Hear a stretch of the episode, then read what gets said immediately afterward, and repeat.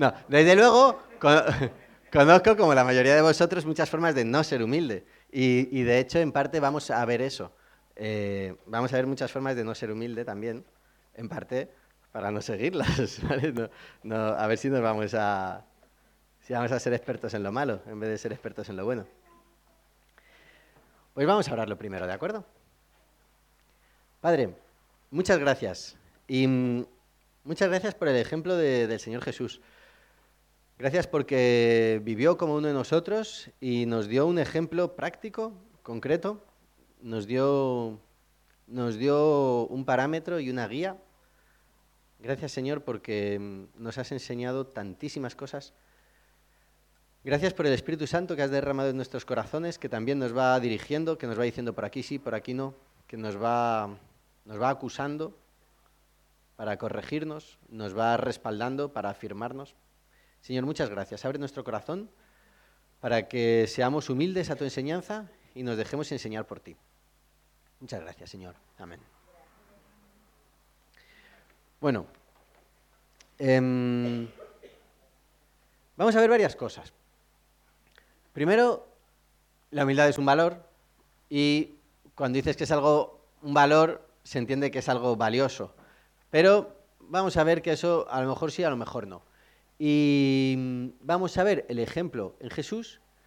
Y luego al final lo más importante, porque saber que Jesús era humilde, pues por un lado, pues está bien, pero aquí el cobre se bate en si lo somos nosotros, ¿no? En si nosotros como seguidores de Jesús seguimos a Jesús o imitamos a Jesús o si no, o si no lo hacemos. Entonces, lo primero, acerca de este valor, em, aquí culturalmente puede haber distintos trasfondos. Y una de las cosas que yo me pregunto ahora cuando, si nos ponemos a hablar de la humildad, es que si a todos los que estamos aquí nos preguntaran qué es la humildad, posiblemente saldrían, no sé, 15 o 16 opiniones distintas.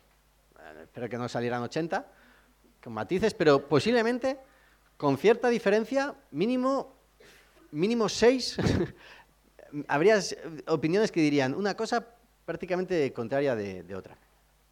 Em, y depende de ese trasfondo, la humildad se puede ver como algo malo o se puede ver como algo bueno. De hecho, en el boletín, aquí, en vez de poner esta vez muchos versículos y muchas cosas, he querido empezar con un poquito, no quiero decir de disclaimer, pero depende del trasfondo de las personas podemos encontrarnos con que la humildad se diga, oye, pues esto, em, oye, que no es lo mismo una persona que viene de, un trasfondo, pues, de éxito, de arrogancia, de capacidad, de liderazgo, de, que una persona que venga de un contexto de abuso, de maltrato. Entonces, la palabra humildad, para uno y para otro, puede tener unos, unas connotaciones muy distintas. En teoría, socialmente es un valor. ¿No? O sea, una persona humilde, oye, pues bien. Y en general a todos nos gusta más estar con personas humildes que, con personas arrogantes. Pero también es verdad que muchas veces la humildad se ve como debilidad. Muchas veces al humilde se le ve como débil, entonces ya pasa a ser un contravalor, ¿no? Ya deja de ser muchas veces. Muchas veces el que presume, el chulito, el presuntuoso, muchas veces tiene más éxito. Antes, por ejemplo, cuando Rebeca preguntó, em, cuál era el objetivo que David no había conseguido cumplir, yo que estaba sentado ahí atrás, dije que era lo que construyó el templo, pero también lo dijo alguien que estaba justo detrás de mí. No sé si era José, no sé si fuisteis vosotros. Bueno, José, ¿no? ¿Qué pasa? Que José lo dijo en voz bajita y yo lo dije en voz alta. Entonces, a lo mejor parece que yo me lo sé más que José. Pero no es verdad. De hecho, él lo dijo un poquito antes que yo, pero a él no se lo oyó. Eh, digamos que muchas veces, eh, a veces sí que tiene más éxito el, chulito. Con lo cual, ¿será la humildad un valor a veces? ¿O a veces le hemos quitado valor a este valor? También que muchas veces nosotros nos sobreestimamos. En el, en el libro que, que me dio Esteban sobre la humildad, una de las cosas que citaba, y citaba estudios de psicólogos, en el que cogía gente y les decía, y les preguntaba acerca de su capacidad y de qué tal hacían su trabajo. Y, por ejemplo, en una universidad salía que el 95% de los profesores pensaban que ellos lo estaban haciendo mejor que la media. Entonces, todos lo estáis haciendo mejor que la media. O os resulta que, no, no, yo mi trabajo lo hago muy bien, ¿eh? Yo, yo lo hago mejor que los demás. Claro, pero tú lo haces mejor que los demás, el otro lo hace mejor que los demás, el otro lo hace mejor que los demás, entonces todo el mundo lo hace mejor que los demás, o sea que todo es... Entonces, ¿no? Eh, muchas veces nos sobreestimamos, a veces decimos cosas como yo no me merezco esto, ¿qué es lo que te mereces? Claro. O a veces nos subestimamos y a veces surge el yo no valgo, yo no valgo, yo no valgo, yo no valgo. Y aquí es que depende mucho, por eso digo, del, contexto y, y la mochila de cada uno, cómo abordemos la humildad. Entonces, primer mensaje importante que quiero que quede claro. Si algo de lo que se dice aquí chirría, ¿vale?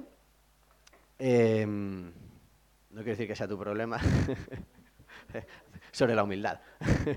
si algo te chirría es tu problema.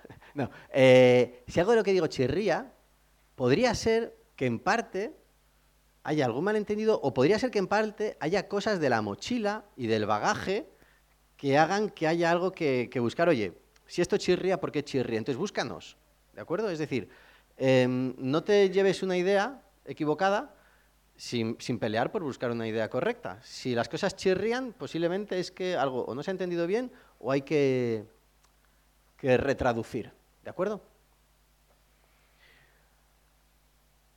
La humildad es un valor muy valioso. ¿Y Jesús entonces fue humilde o Jesús iba de sobrado? Porque si a mí me dijeras atributos de Jesús y digo, es que Jesús iba un poco de sobrado, ¿no? De hecho, hay memes sobre Jesús en los que, oye, este va de sobrado. Eh, vosotros, siendo malos, sabéis dar cosas buenas a vuestros hijos. Eh, me llamáis el Señor y el Maestro, y lo decís bien porque lo soy. Nadie viene al Padre si no es por mí. Yo soy el alfa omega, el principio y el fin. Este, este Señor, ¿es un Señor humilde? ¿O, Jesús va de sobrado? Eh, Jesús dijo, aprended de mí, que soy manso y humilde de corazón. Me gustaría que cogierais este pasaje de Mateo 11, por favor. Porque vamos a ver qué dijo Jesús un par de versículos antes. Entonces Jesús dice, mira, aprended de mí, que soy manso y humilde. Sí, Jesús fue humilde, sin duda. Jesús es paradigma de humildad insuperable, a unas cotas inalcanzables. Y como vamos a ver, mayor humildad que Jesús no vamos a alcanzar ninguno. Pero es cierto que Jesús, podríamos decir, oye, este también va de sobrado. ¿Serán posibles las dos cosas a la vez? Mateo 11, 29, ¿alguien me lo puede leer, por favor?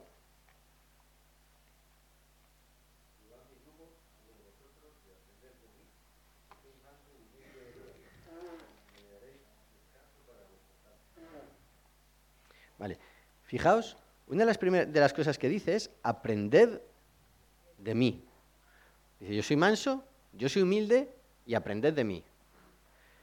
Pero es que, si nos vamos a un poquito antes,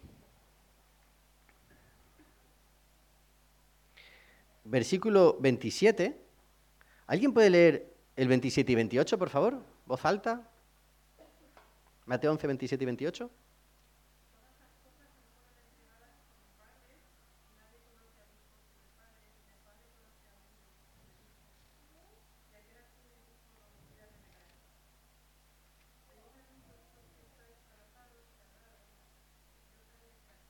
Vale, muchas gracias. Fijaos que justo antes de decir que Él es humilde, está diciendo, nadie conoce al Padre sino yo. ¿eh? Soy el único que conoce al Padre. Y nadie va a conocer al Padre sino a quien yo se lo muestre. Es decir, a ver, ¿Jesús va de sobrado? Sí. Tiene, hombre, tiene, tiene una posibilidad, o sea, se lo puede permitir, ¿no? Quiere decir que si tú eres Dios, pues hombre, si tú dices, oye, que yo lo he creado todo, hombre, pues no hay ningún problema en que... Quiere decir que si tú sabes, yo qué sé, si tú pintas bien, dices, te preguntan, ¿pintas bien? Y dices, sí, pues, pues, tampoco pasa nada, oye, si pintas bien, pues pintas bien. Te dicen, oye, ¿tú juegas bien al fútbol? Hombre, pues si eres un paquete, pues deberías decir que no, pero si juegas bien, oye, pues, pues no hay ningún problema, ¿no?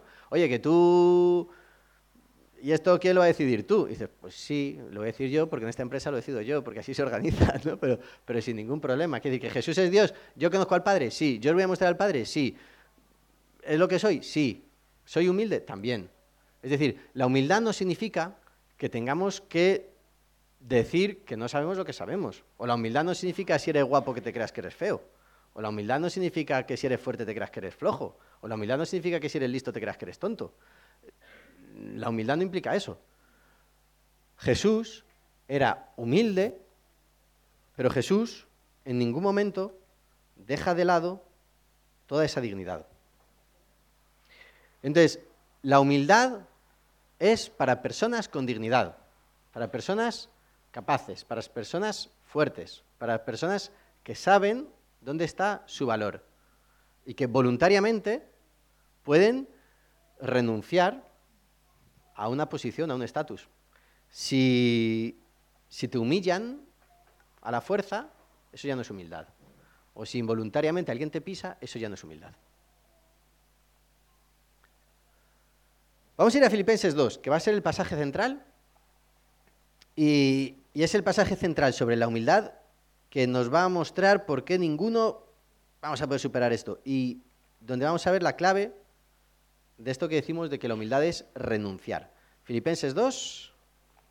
Os recomiendo que lo cajáis porque mm, es un poquito largo. Un poquito largo. Estamos aquí.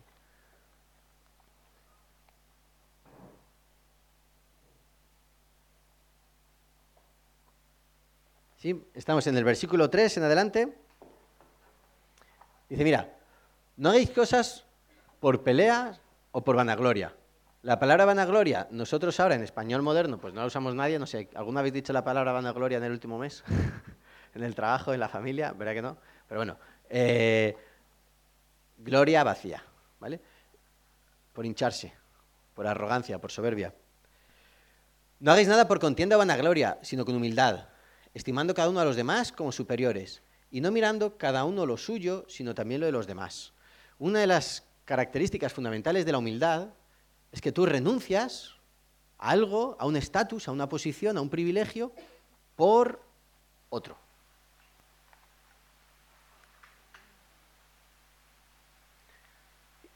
Y ahora nos viene el ejemplo, dice, este sentir que hubo en Cristo Jesús.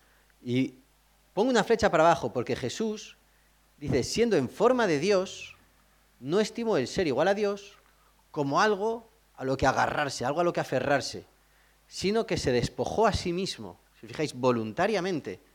Nadie me obliga, yo me despojo y cogió forma de siervo. Pasas de forma de Dios a forma de siervo. Hay una renuncia, hay una renuncia a un privilegio, algo a lo que yo tengo derecho, yo tengo una posición, yo puedo hablarte por encima del, hombre, del hombro, yo puedo gritarte, yo puedo hacer valer mi posición, yo puedo hacer valer mi privilegio y no lo voy a hacer valer. Y te voy a tratar muy bien. Y te voy a tratar como iguales, que somos iguales. Pero yo tenía un privilegio que me permitiría mirarte por encima. El humilde no te mira por encima, aunque esté por encima. El humilde, aunque esté por encima, te mira a tu altura. Jesús podía haber estado todo el tiempo mirando por encima y tratando a los demás como lo que eran a su lado, basura. Porque a lo de Jesús, que somos? Basura. Pero no nos trata como basura. Renuncia a su privilegio para adquirir otro estatus. Id cogiendo en, vuestra, en vuestra, vida. Em, oye, ¿a qué cosas renuncio yo por otros? ¿Qué estatus? ¿Qué privilegios? ¿Qué, tengo yo que otros no tienen? ¿Qué posiciones? ¿Qué, ¿Qué situaciones me colocan a mí por encima socialmente? ¿Y en qué modos me aprovecho de ellas? ¿O en qué modo podría yo renunciar a ellas para bendecir a otro? Para que mi posición, en vez de ser para mí, sea para el otro. Porque esto es lo que hizo Jesús, el cual teniendo forma de Dios, voluntariamente cogió forma de siervo. ¿Para quién hizo eso Jesús? ¿Para él mismo o para nosotros? ¿Verdad? Para nosotros. Hecho semejante a los hombres. Nosotros, que somos hombres, pues no nos impresiona. Pero si tú fueras Dios, hacerte semejante a un hombre ya, ya es una bajada muy gorda. Como si te dijera a ti que te hagas semejante a una cucaracha. Pues hombre, es una bajada muy fuerte. Y ahora, se humilló a sí mismo. Jesús no fue humillado por otros, aunque otros le humillaron, aunque otros le escupieron, aunque otros le maltrataron, Jesús voluntariamente, y este es el único caso que yo creo que conozco del verbo humillar en sentido positivo. Y por eso decía al principio que con la, con la humildad, la humillación y todo esto, culturalmente nos podemos encontrar, porque generalmente la palabra humillar siempre es mala, ¿verdad? En español moderno, humillar siempre es algo malo. Humillar a otro es malo, humillarse uno mismo, pues hombre, pues eh, generalmente si hablamos de esto, humillarse es perder la dignidad, ¿no? Es como... Pero aquí tenemos un caso rara de, humillación en sentido positivo. El caso es que se hizo obediente hasta la muerte y muerte de cruz. El mensaje que quiero que quede claro en la humildad de Jesús es que Jesús renuncia a un privilegio para bajar de estatus y que eso sea una bendición para los demás.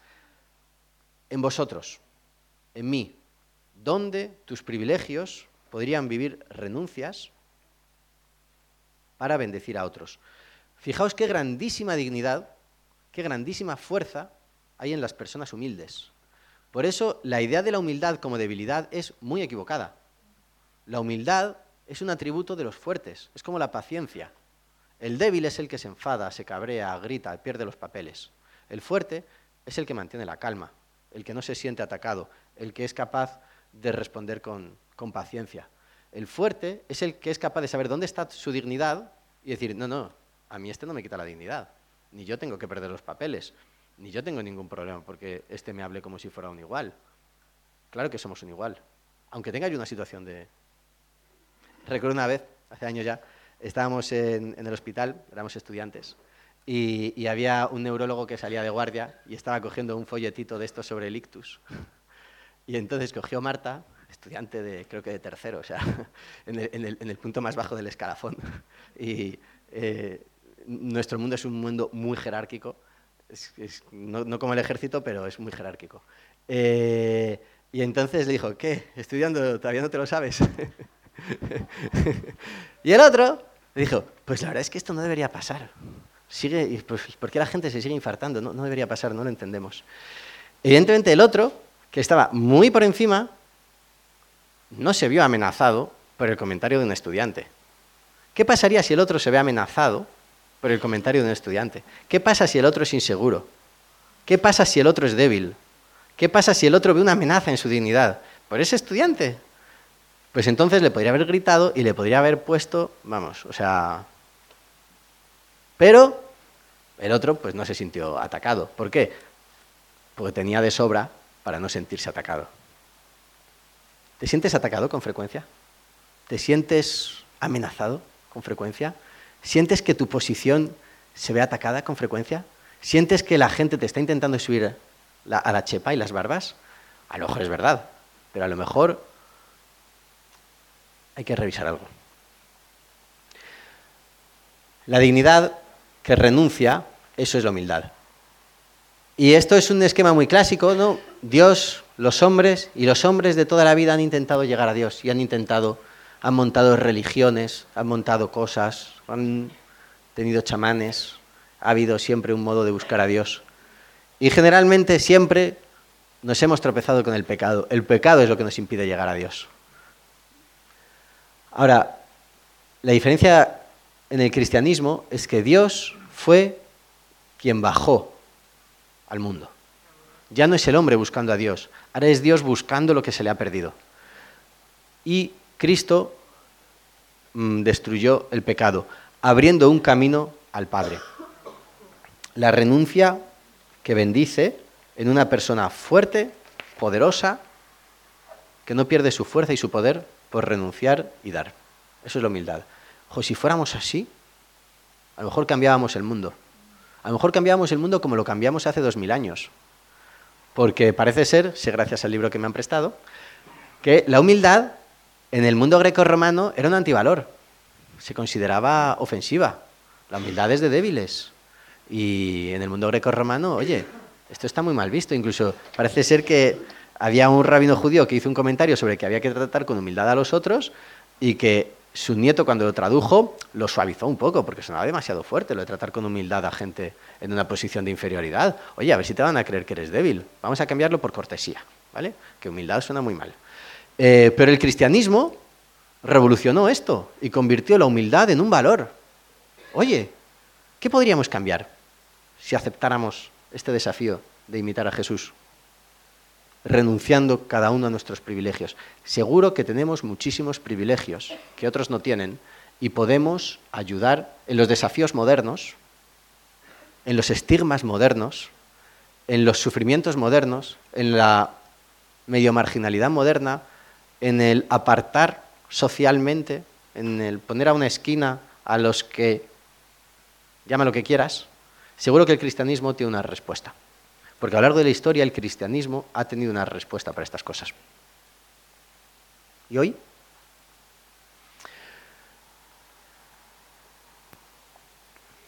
Felices los mansos, tanto nos quejamos y a tanto estás renunciando. Vale, mira, un par de cosas que estorban y ahora vamos a lo práctico. Me gustaría que pensarais en vosotros, ¿de acuerdo? Cada uno a él mismo, ¿de acuerdo? No a tu mujer, no a tu padre, no a tu hijo, no a tu jefe, tú mismo. Entonces, cosas que nos estorban. Mira, las primeras cosas que estorban es esto que decimos vanagloria, que está vacío. Y entonces la primera pregunta es, ¿qué es lo que te llena y qué es lo que te da dignidad? Si lo que te llena y lo que te da dignidad es tu posición social, vas mal. Porque entonces, cada vez que se ve amenazada tu posición social, se ve amenazada tu dignidad. Si es tu trabajo, si es tu profesión, si eso es lo que te llena y eso es tu dignidad, a lo mejor estás un poco vacío. Y cuando uno está hueco, es más fácil que luego se desinfle. Las burbujas estallan, con la burbuja inmobiliaria. ¿Por qué estalló? Porque era una burbuja. ¿Por qué estallan las burbujas? Porque están vacías, porque están huecas. Si nuestras vidas están huecas, se ven amenazadas y pueden estallar.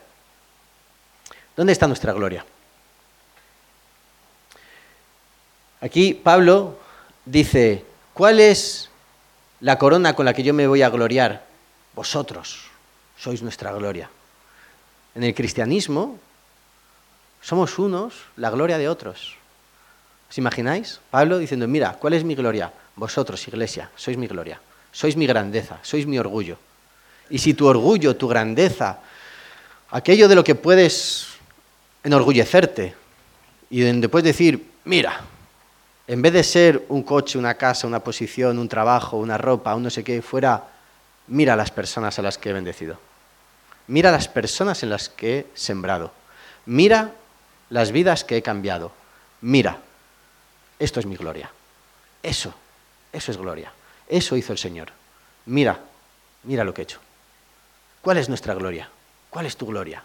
¿Dónde te vas a gloriar? ¿A quiénes bendices? ¿Quiénes tienen un gracias sincero?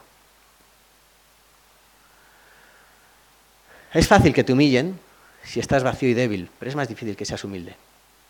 No te dejes pisar, no te escondas. Cuidado con las adicciones, cuidado con todas las cosas en las que nos escondemos. Necesitamos ser fuertes delante del Señor para ser humildes delante de los demás.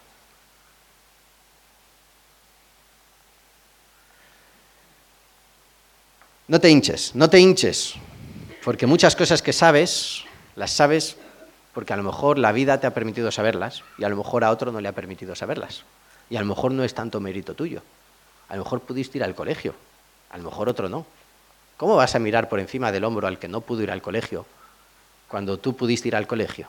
¿Cómo vas a mirar por encima del hombro al que tiene una posición peor que la tuya cuando partía de una peor casilla? Es como si jugamos a la OCA, tú sales en la casilla 0 y yo salgo en la casilla 25. Hombre, pues normal que te gane, ¿no? Ahora, no te hinches, porque el conocimiento Infla, hincha. El amor construye. Construimos en el amor. Y os voy a decir cosas que a mí me ayudan a ser menos orgulloso, no sé si humilde, pero al menos un poquito menos orgulloso. Cosas que de algún modo me colocan en mi sitio. Y a mí muchas de estas cosas me ayudan y sospecho que seguramente estaréis cortados la mayoría por el mismo patrón, porque en general no soy el único orgulloso de esta iglesia ni de vuestra sociedad. Y alguno a lo mejor sí que su problema es que necesita sentirse más animado y, a lo mejor a alguno le han pisado tanto, le han pisado tanto, le han pisado tanto, que está medio humillado por dentro y entonces lo que necesita es descubrir su dignidad. Pero muchos lo que necesitamos es descubrir nuestra indignidad. Entonces, lo que decía al principio, depende de tu mochila, puede ser que tú necesites que te empujen o que te frenen. Hay gente que necesita que le enseñen a pisar el acelerador y hay gente que necesita que le enseñen a quitar el pie del acelerador. Entonces, eh, poco de sabiduría a cada uno, poniéndolo delante de Dios y viendo qué es lo que a cada uno le, muestra Dios. Mira, a mí una de las cosas que más me trabajan la humildad es mi propio pecado. Cada vez que meto la pata, eh, digo, jo, pues tan bueno no soy. Cada vez que meto la pata, y aquí estoy hablando de pecado, de pecado mezquino, ¿sabes? Porque a veces, a veces simplemente metemos la pata. Por ejemplo, antes Marta iba con el café, ¿era café o té? Lo que llevabas antes. Y se le ha caído. Ay, ya mancha el suelo, Marta, por favor. Eso es un error, eso es la torpeza de la vida. A ver, todos podemos pisar un cordón y tropezar y dar un traspiés. Pero hay veces en que lo que hacemos es abiertamente mezquino, a que sí. Y a veces decimos cosas que son hirientes, y lo sabemos, y las decimos mal. Pero lo hacemos. ¿Cuántas veces metes la mano y sabes que no había que meter la mano? ¿Cuántas veces haces algo y sabes que no había que hacerlo? ¿Cuántas veces te metes en algo y dices, ahí no tenías que entrar? Y somos mezquinos. ¿Vale? ¿Tan bueno eres para que mires por encima del hombro a otro? ¿Y si a ese al que estás mirando por encima del hombro es más santo que tú? ¿Y si es el que tú estás mirando por encima del hombro por cosas que se ven por fuera, delante de Dios es más grande que tú? Porque a lo mejor tiene una vida más limpia que tú. A lo mejor Dios le tiene en un sitio más alto que a ti. ¿Tú qué sabes? Mira tu pecado.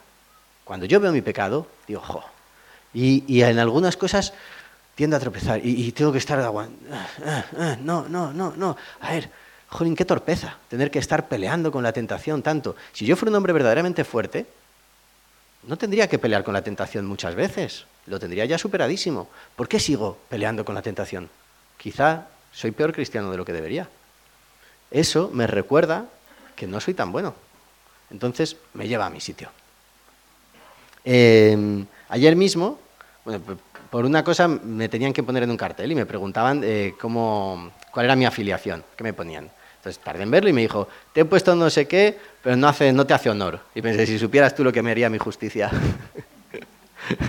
lo que a mí me haría justicia. a mí lo que me haría justicia es que me tacharais del cartel y que pusierais, este es un desgraciado. Pero eh, eso no lo van a poner, por favor. Pero, ¿qué me haría mi justicia? Claro, tu pecado quienes mejor lo conocéis sois Dios y tú.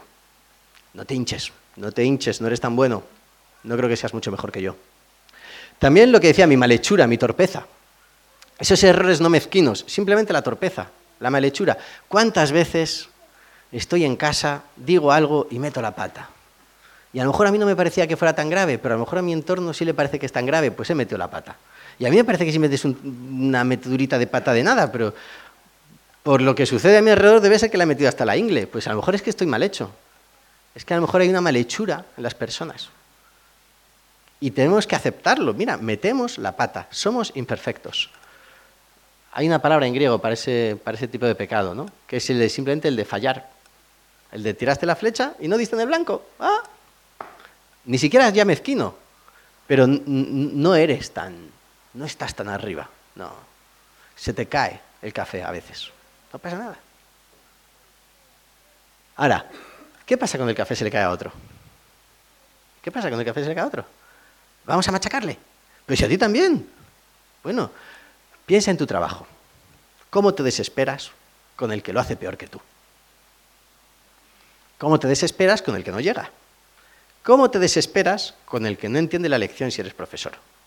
¿Cómo te desesperas con el que va rezagado? Si estáis en un equipo de fútbol, ¿cómo te cabreas con el que pasa mal? O con el portero que hace una cantada. ¿Cómo te desesperas? No te desesperes, que tú también estás mal hecho.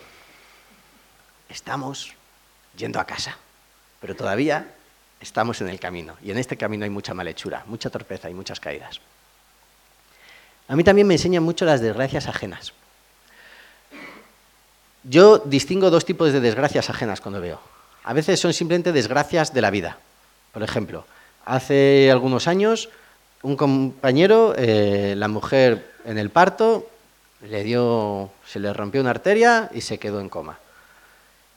Y entonces de pronto este señor se queda, este chaval se queda con la mujer en coma, con un bebé recién nacido. Y yo pienso, uy, si eso me pasara a mí, ¿cómo respondería yo? Uf, menudo papelón, ¿no? ¿Y si eso me pasara a mí? ¿Sabría responder? ¿O me hundiría? ¿O colapsaría? ¿O me iría por peteneras? ¿O lo tiraría todo por la ventana, como decía antes Rebe? Eh, cuando veas a otro que sufre desgracia, a veces puedes tener la tentación de mirarle por encima del hombro, porque pasa a estar en una posición inferior a la tuya. ¿Verdad? Esto, los que habéis cambiado de país y en vuestro país teníais una posición social y un estatus y habéis tenido que moveros a un país donde a veces os han tratado a patadas, habéis visto la diferencia de ser un licenciado, un profesor, un doctor, un señor respetado, a ser alguien a quien tratan a patadas. Em, eso es recibir la humillación del lado malo. Ahora, si tú estás del lado que tiene el privilegio, no le mires por encima del hombro. ¿Qué pasaría si fuera tu país el que entrara en guerra? ¿Qué pasaría si entrara España en guerra y, fuéramos, y fuera yo el que tuviera que irse a mendigar trabajo en Somalia. Y entonces eh, tuviera que irme a una, a la, yo sé, a la África rural y me miraran como el blanco. Mira el blanco, el blanco, el blanco. Y no me quisieran dar trabajo por blanco. Oye, y... ¿Cómo cambia la película, no? Si lo vives tú, ¿no? Entonces, ¿por qué miras por encima del hombro al que le ha pasado una desgracia? ¿Qué pasaría contigo? A mí eso me hace dar gracias por lo que tengo y me hace pensar, oye, ese necesita ayuda. Recordad, la humildad significa que tú renuncias a un privilegio en favor de otro. Ayuda, bendice, renuncia, entrega. El cristianismo siempre ha hecho esto. Si el cristianismo no hace esto, abandona mucho de lo que montó Cristo porque nuestro ejemplo es Cristo que renunció a más de lo que renunciarías tú. Y también me pasa con el pecado ajeno. A veces las personas a mi alrededor sufren desgracias porque la vida les trata mal, pero a veces sufren desgracias por el pecado. Y a veces por pecado en el que ellos mismos se han metido. Es muy fácil, en esos casos, mirarles por encima del hombro, ¿verdad? Tú podrías mirar a este al que tiene una desgracia por donde se ha metido y podrías mirarle por encima del hombro. Claro, es que tú, ay, así te pasa, ya te lo dije, te lo dije. O te lo dijeron, o ya sabías que no podías, y es fácil machacar. Oye, ¿y tú? ¿Tú no vas a tropezar nunca? ¿Cuántas veces en tu vida alguno de esos pecados en los que te metiste conscientemente podrían haber salido muy mal? ¿Cuántas veces? Seguro que ha habido veces en tu vida en lo que te has metido conscientemente en algo que sabías que no tenías que hacer y porque tuviste suerte. Pero podría haber habido consecuencias muy gordas. ¿Verdad que sí? Y entonces habría otros que te habrían mirado por encima del hombro diciendo, te lo dije. ¿De acuerdo? Entonces, temamos, porque los demás también podemos ser tentados. Y el diablo va a ir a por todos. Si alguno es sorprendido en alguna falta, vosotros los espirituales les restauráis con mansedumbre, no con arrogancia. Cuidado, piensa en ti mismo, porque tú también podrías ser tentado. Y luego en cosas mucho más pequeñitas y mucho más cotidianas, y con esto quiero terminar, em, quiero animaros, si os fijáis, una de las ideas principales es dónde hay cosas que están llenas y dónde hay cosas que están vacías. Cristo estaba lleno, lleno y desborda. Dios crea y le sobra. Dios da y sobreabunda. A Dios no le falta, llena y tiene más. Sin embargo, muchas veces el pecado vacía y te deja con hambre. Las adicciones te vacían y te siguen dejando con hambre. Ese es el contraste entre la vana gloria, la vacía gloria y la gloria de Dios. en cosas pequeñas, piensa, merece la pena. A ver, si el frigorífico se ha quedado abierto, ¿merece la pena una discusión? Si alguien ha barrido y se ha dejado un trozo sin barrer, ¿merece la pena una discusión? Si alguien, lo que sea, en tu trabajo, en tu familia, con tus padres, con tus hijos, con tu novio, con tu novia, ¿merece la pena?